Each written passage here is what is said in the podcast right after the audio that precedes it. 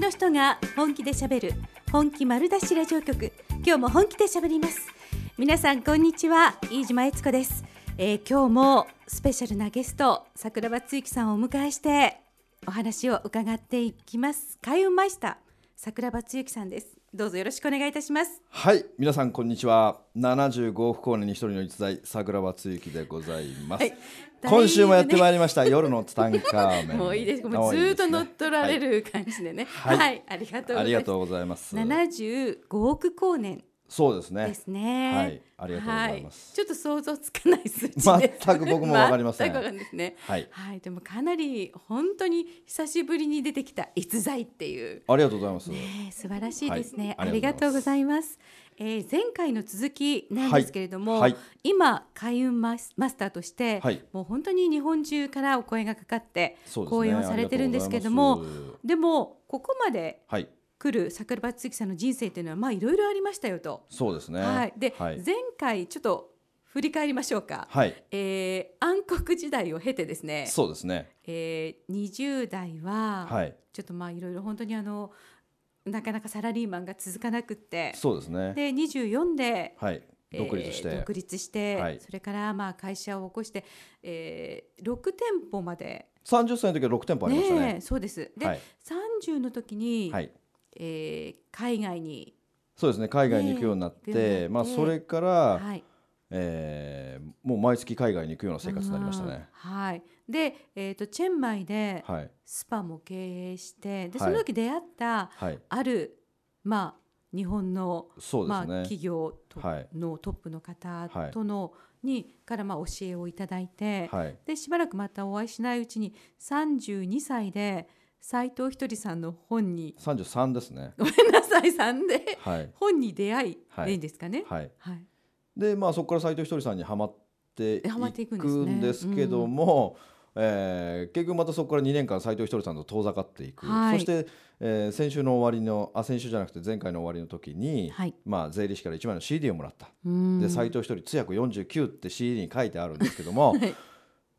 もう CD って基本的に歌じゃないですか。まさか人様の講演が入ってるなんて夢にも思わないですよ、はい、だから僕あ「ありがとうございます」って言って車のダッシュボードに入れたまんま、うん、もう半年以上放置したんですよ。車のダッシュボードって開ける時ないですよ。まあそうですね。ほぼほぼないじゃないですか、はい。うんうん、だから僕放置してて、はい、ある時たまたま何かの用事でダッシュボードを開けたんですよ、はい、開けたら斎藤一人通訳49って CD が出てくるわけですよ、えー、それも税理士にもらったとか全く記憶のかけられもないんですよ、はい、だから頭の中でクエスチョンマークが5万個ぐらい出てくるわけですよ。何この CD って？斎、藤一人通訳を49って、はい、だいもう通訳を49って、はい、もうセンスのかけらもないですよ。まあまあちょっとあの解釈できないタイトルですね。いや意味が分かんないですよ、うん。はい、でもう興味満点ですよ。だって知らないし誰が入れたんだって話ですよ、うんうんうんもう完全にポルターガイスト現象ですよ。ねまあ、だけどあの捨てはしなかったわけでしょ？そうですそうです。でそれでそれを CD をかけて聞いてみるわけですよ。はい、うそうしたら歌が流れると思ったら、えー、人の公演ですよ。ひとりさんのね。ひとりさんのおじさんの。あのひとりさんの声初めて聞いた時も僕どんだけおじいちゃんなんだよと思いましたよ。あそう。70歳ぐらいのおじいちゃんかなって思うぐらいの。で、ね。うんうん、これが運転しながら聞いてたんですけども、はい、めちゃくちゃ面白かったんですよ。この講演内容が。ぜひ通訳40聞聞いたことない人は、はい、ぜひ聞いてみてほしいんですけども、はい、で僕ねこの CD の中で、うん、ひとりさんのフレーズの中で、ええ、衝撃を覚えた一言があるんですよ。それは何かというと、ひとりさんの CD って、はい、なんかその公演とか終わった後にちょっと間があって、はい、はい、追伸ですとか入るのがあるんですよ。わかります。よ。うんうん、でこの追伸ですの中に、はい、ひとりさんがなんか人様の人生相談に答えていくみたいなコーナーがあって、はい、そんな時にあのー、まあリスナーか誰かわかんないですけどその質問内容が、はい、実は私はお兄ちゃんにレイプをされてしまったんです。どうしたらいいでしょうかでお母さんも相談にいやおお母さんに言っても何もしてくれないし、はい、えー、誰も何も助けてくれなくて、うん、私どうしていいか分かんないんですっていう相談がひとりさんのもとに来たんですよ、はい、その時のひとりさんの答えに僕はね、うん、背中に電流が走ったんですよ、はい、教えてください。そのひとりさんの答えっていうのは、えー、それはあなたが過去生で、うん、お兄ちゃんを逆にレイプしたんですよっていうことを言ってたわけですよ。だから立場が全く入れ替わってるってことなんですよ、えー、だからあなたは過去生で犯した罪が根性において立場がひっくり返ってるだけなんだと、えー、だからそこでまあプラマイゼロなんだよって。だから全部あなたが悪いんだよっていうことを聞いた時に、はい、僕の中でものすごく腑に落ちたんですよ。腑に落ちた。腑に落ちました。僕の人生っていうのはやっぱ辛いことばっかりでしたからもう幼少期から普通の人生ではないので、ねうんうん、自分はなんでこんな目に遭わなきゃいけないんだろうっていうことがものすごくあったわけですよ。まあ本当そうです。あの私もそれをね「アガスティアの歯」っていうタイトルで全国回ってね講演されてますけど、はいね、これね泣かない人はいないです。ありがとうございます。はい、桜庭つゆきさんの人生は本当にあの壮絶の、はい、そうですの繰り返しだったと思います、ね、まあ今ではもう本当にね、ね。いい全部ね、うん、全部いい思い出ですけれども、ね、やっぱりそのひとりさんの話を聞いた時に、うん、そのやっぱ自分が今までいろんな人にね、まあい。ろんな人というか、はい、まああ受けてきたことっていうのは、うん、自分がやってきたことなんだって思った時にすごく腑に落ちたわけですよ。はい、それでこの斎藤ひとりっていうのは一体何者なんだろうと思うわけですよ。うん。うんはい、そしてこの斎藤ひとりをおネットで検索したんですよ、はい、そしたらもう本もたくさん出てると、うん、おこれはすごいと思って、はい、まあ、本をたくさん買って、えー、ひとりさんの本を全部読んだんですよね、はい、でまあ、すごい感動するんですけども、えー、でも僕の中で不思議なのが、一体どうしてダッシュボードにその CD があったかってことなんですよ。まあね。完全なポルターガイスト以外の何者でもない時に、うん、ある時思い出したんですよ。あこの CD 税理士がくれたんじゃんと思って、はい、すぐに税理士に電話したんです、はい、お礼の電話を。えー、であのすみませんあの以前 CD をいただいたじゃないですか、はい、斉藤ひとりさんの CD 僕あれ聞いたんですよ。感動したんですよ。人生が変わったんですって言ったら、その税理士が「坂本さん何の話ですか?」って言うんですよ。ええー、で忘れちゃってるんいや何って、うん、くれたじゃないですか車の中で1枚 CD を「はい、桜君これ聞いたら君の人生が変わるよ」ってくれた CD 僕にくれたの覚えてないんですかって言った時に、はい、桜君思い出した実は僕あの CD、はい、お客さんのところでもらったんだけど、ええ、聞く気にならないから君にあげたんだってあらなんと あの感動したからあげたわけじゃなくて。そう聞く気がなかったから僕にくれたんですよ、うん、でも本当にあの CD1 枚によって、僕の人生が大きく変わっていったんですよね、でまあ、本も読んで斎藤ひとりさんの本って結構な割合で CD がついてるんですよ。で、はい、その CD を聞くのが楽しみだから、ええ、その CD をずっと100回聞き CD ってね、はい、えー、100回聞こうねっていうので、うん、もう本当ねもうほとんどの DVD あ CD を、はい、もうなんかね真似できるぐらい覚えましたよ、えー、そのフレーズを。いいかい？そうですね。で、うんうんもう全部 CD 聞き飽きちゃってもっと他の CD ないのかなと思ってヤフーオークションで検索したんですよ、うんはい、ヤフーオークションで検索したら斎藤一人100時間っていう CD が売ってたんですよ、えー、1万円で、えー、それで買って、はい、でそれはひとりさんがお弟子さんたちと一緒に飲みながら喋ってることとか、えー。うん、すごい貴重なこと喋ってる中で、その中でひとりさんいつも言ってたんですよ、はい、私の話を聞くよりも、うん、藤あ小林聖華さんの本を読みなさいって言ってるんですよ、もうね広報部長のように、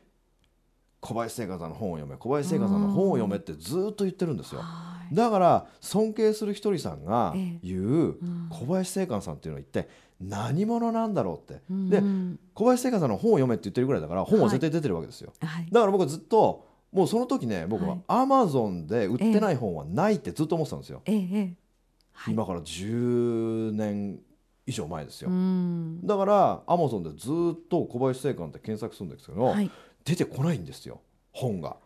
ねせいかさんなんか最初の頃全然あれですもんね。いやもう通販専用の本しか出してないんですよ。ねうん、世の中に通販専用の本があるなんて思わないですよ。確かにね。全く思ってなかったので、うんうんうん、だからずっとアマゾンで検索、僕ね半年ぐらいはずっと検索してましたよ。ずっと見つけられず、ね、毎日毎日小林、だって尊敬するひとりさんが小林聖華さんの本を読めっていうわけですから、はいうん、この人の本を読まないと絶対ダメなんですよ。だけども聖華さんはずっと通販専門の本しか出してなかったけども、はい、たまたまあの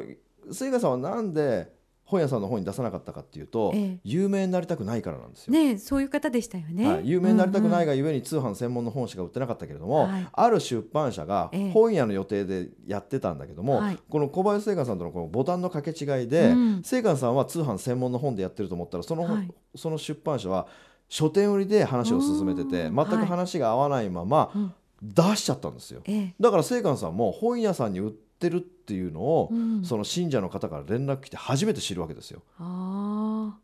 そうだったんですね。そうです。で、たまたまだからそれは4月ですよ。はい。その4月に清官さんの本が発売になった時に、あの僕もまたアマゾンで小林清官で検索してたら、やっとヒットしたわけですよ。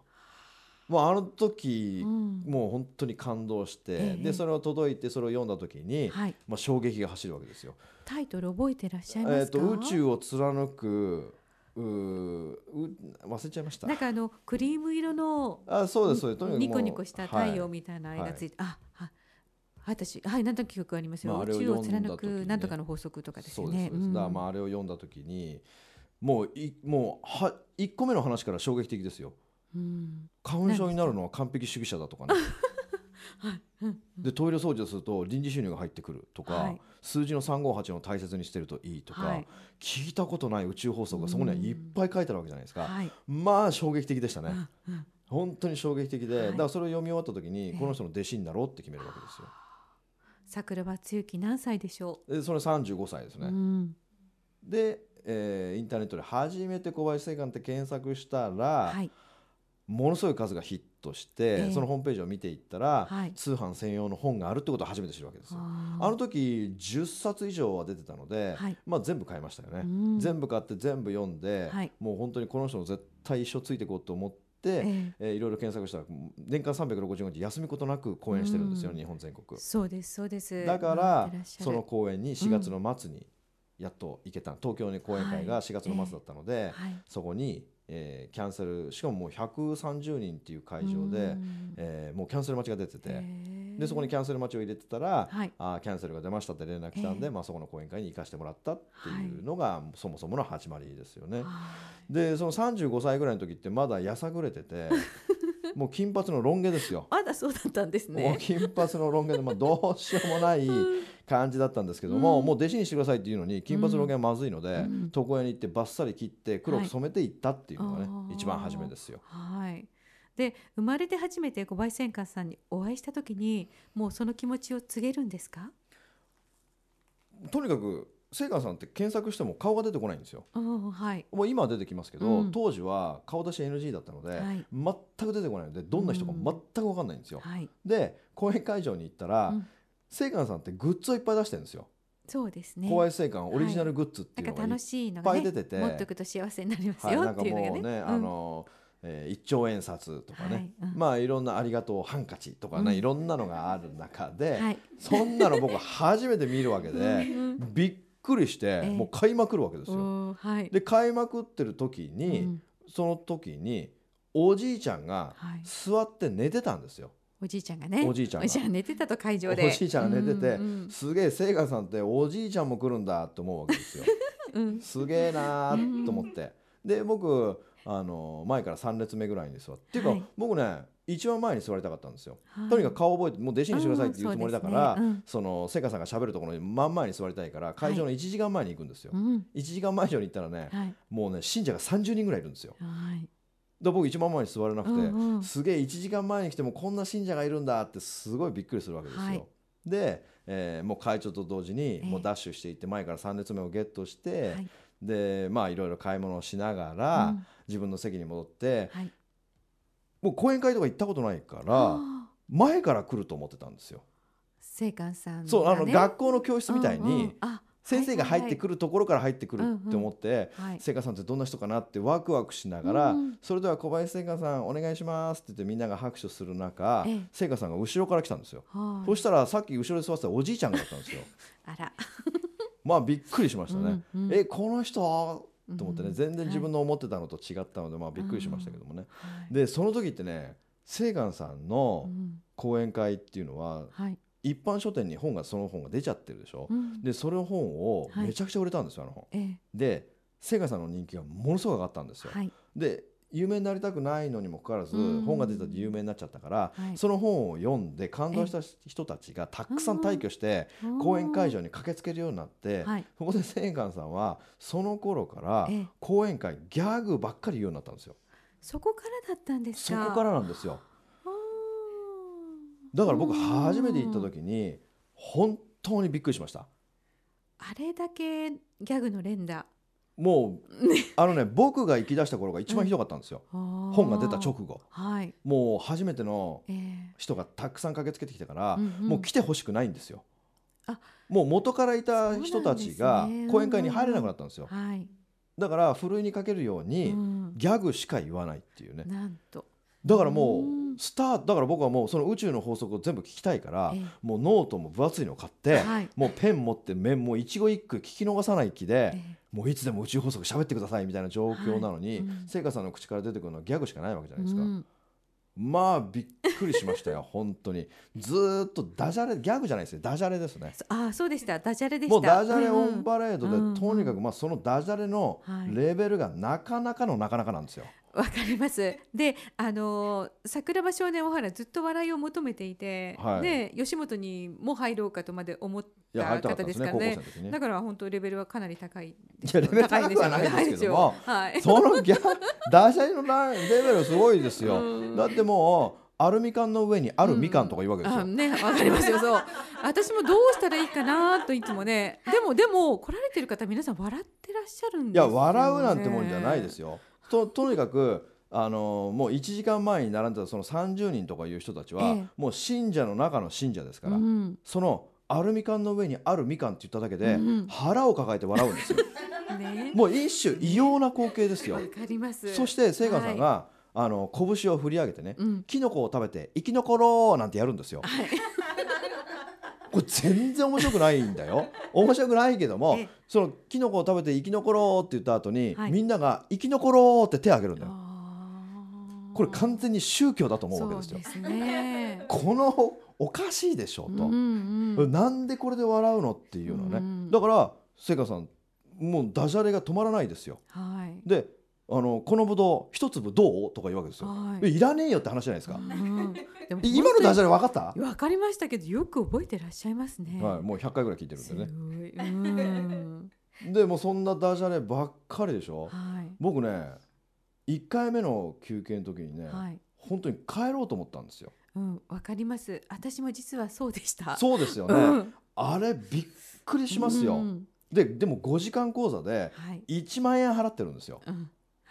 僕人のお話をお金出して聞くの初めてで、はい、1万円っていう大金を払ってるわけじゃないですか。はい、で、実はその時って5時間講座であの超豪華弁当っていうのが出るって書いてあったんですよ、うん、だからその超豪華弁当だけ食べて帰ろうと思ったんですよ、はい、だから我慢して我慢して、うん、ずっとそれをおまあ休憩時間になってね、はい、ご飯を食べてる時に、うん、隣にいたおばちゃんに「はい、すみませんあの聖寛僕初めて来たんですけど聖寛、さんってこんなにギャグばっかりダジャレばっかり言うんですか?」って言ったら「そうよ」って。あ、はい、そうなんですか、うん、あの宇宙法則とかってお話にならないんですか、えー、あのダジャレがいいんじゃないってわけわかんないこと言うわけですよ。すごいこの人完全にはめられてると思うわけ。で すうん、でも、うんうん、でもねいい話もするからそうなんですよ。聞いてなさいあなたとか言われるわけですよ。うんうんうんはい、あそうなのかな？じゃあもうちょっといてみようかなと思ってご飯食べた後もちょっと居残るわけですよ。えー、で居残った時にえー、今度ね聖華さんね面白いから、うん、これねちょっとボディーランゲージがラジオ見えないから面白くないんだけども、はい、両手の拳をね、えー、顎に当てるんですよ。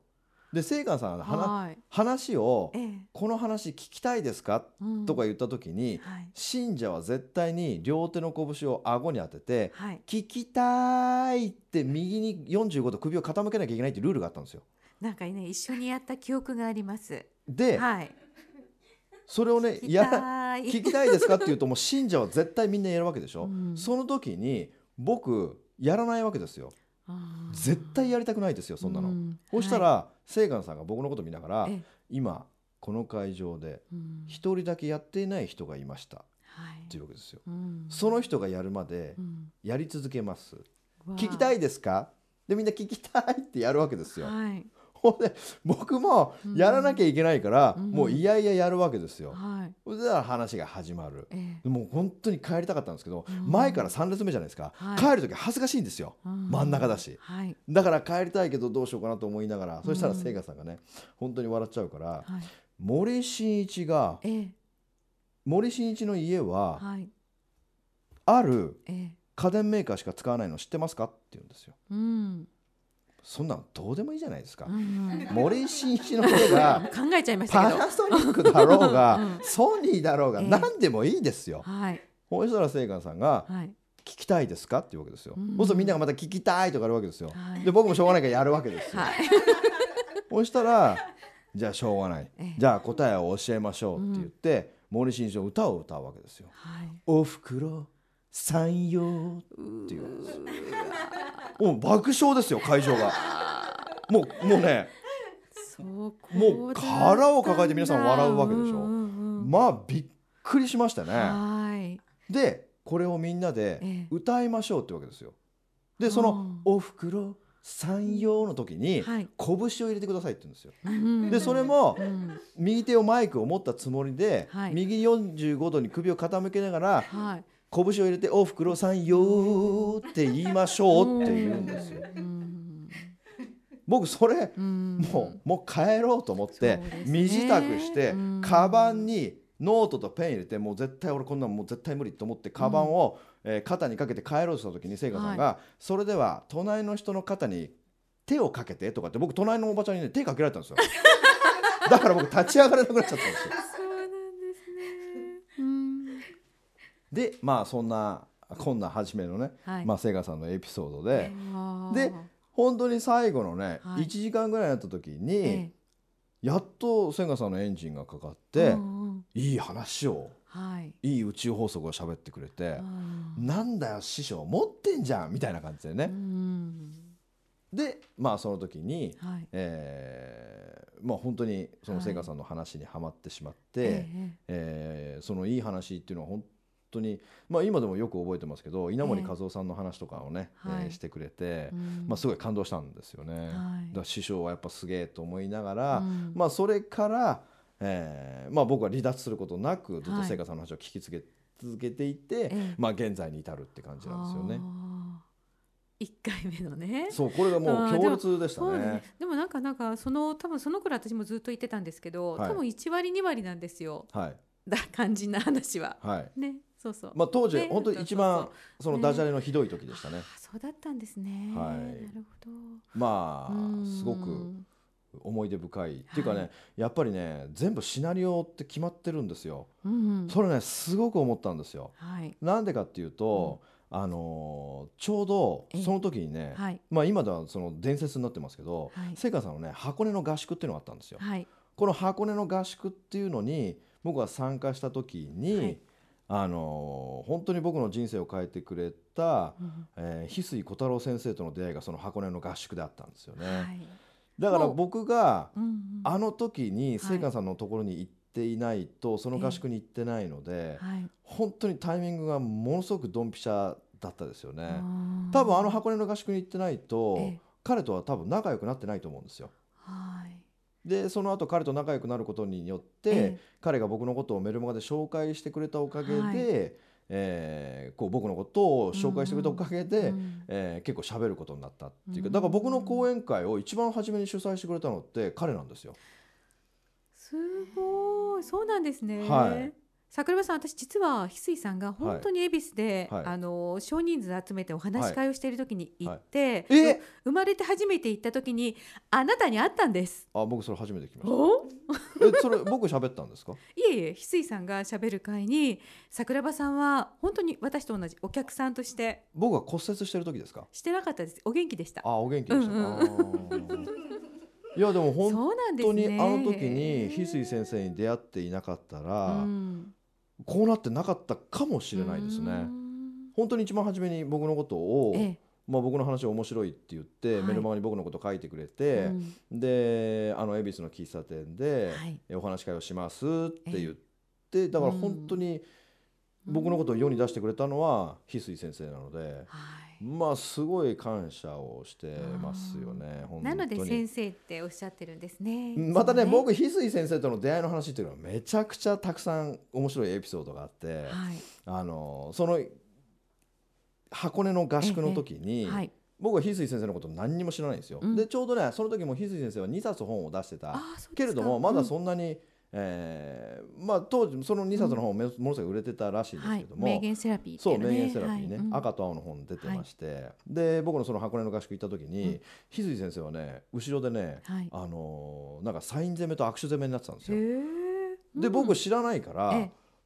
隣の人にね、はい、なんか後ろでキャキャ騒がれてる男の人って誰ですかって言ったら、うんうん、あなた知らないのって言われて、うん、はい知らないです。あの人翡翠小太郎さんって言ってね、はい、あの名言セラピーっていう本を出してる有名な作家なのよって言って、うん、ああ本当ですか？じゃあ僕ちょっと、あの挨拶行きますって言って、名刺交換をしたら、はい、その名刺交換の名刺に「天才コピーライター」って書いてあるわけですよ。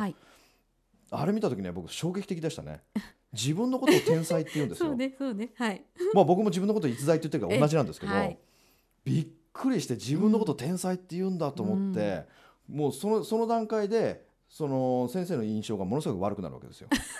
謙虚さがないぞって。そう。うん、でびっくりして。えええー、まあ翡翠先生のことを、はい、この人ちょっとすげえ傲慢だとか思ってね、うん、でまあいろんなことありましたけども、はい、あのその合宿の中で、えー、すごく彼と仲良くなったんですよね、うんはい、その仲良くなったことによって、うん、まあ、そこからいろんなあ2人で一緒にね、はい、えー、まあ、ご飯食べ行かさせてもらったりとか、うん。うん、まあ、僕の講演をね主催してくれたりな何回か主催してくれましたよ。あそうなんですね、うん、で、まあ、すごくそれあの貴重ですよ。あの翡翠さんが主催されるなんて。はい、そうですよね、もう今から10年ぐらい前ですからね。うんうんはい、だからもう本当付き合い長いですけども、うんうん、本当彼がいなかったら、うんまあ、こういうふうになってなかったっていう可能性がすごく大きいのと、うん、やっぱ僕が一番思うのは全て物事のタイミングが決まってるんだなってことですよね。はい、本当にあの日あの時あの瞬間の箱根の合宿に行ってなければ、ええ、まあ、先生と仲良くさせてもらってないはずなんですよね、うん、だから本当にあのタイミングで、うん、えー、小林聖華さんに出会うことになっていた、うん、っていうか普通にヤフーで小林聖華さんで検索したら出てきたんですよ、はい、だけど僕はなぜかアマゾン以外では検索しなかったんですよね これは今となっては非常に不思議ですけども、うん、それは全てあのタイミングで聖華さんのことを知って、うん、えー、その後翡翠先生と出会うタイミング、うん、全部仕組まれてたっていう感じがすごくするんですよね。だから本当に僕のそのあの箱根の合宿っていうのが僕のすごく大きなタイミングポイントだったなっていうのは今はすごく思うんですよね。それは桜庭つゆきさん三十三十六歳ですね。歳の頃、はい、今から十年、そうですね。今から十年前ですね。なるほど。それから今のこのような開運マスターにもその後はこうまあ10年の月がありますから喋り出したらもう3日ぐらいかかりますけれども、うんうんうん、まあそうですね。またお伺いしたいことですね。でも本当にあのすべてね神様のなさることは時にかなって美しいっていうその通りだなっていうふうにね思います、ね。うん、やっぱりね誰と出会って誰と過ごすかっていう部分が一番重要なので、うん、やっぱりついてる人と付き合うっていうのは一番大事なんですよね。はい、だから自分の周りの人でやっぱついてる人と付き合っていくっていうのはすごく大事なことですよね。まあそれ先週というか前回もお話したように、やっぱり自分の尊敬する人とか、ええー、そういう人とね、うん、まあ長く付き合っていくっていうのはすごく大事なことですよね。うん、はい、はい、そしてまあ会いに行くとか、ね、そうもう自分から会いに行くってことですよね。私たち本当に人間って霊長類だから、まあ、そのまま波長を受けますからね、はい、行きたいところの人となりたいところの人と会っていきましょうということですね。はい、はい、桜庭つゆきさんあの、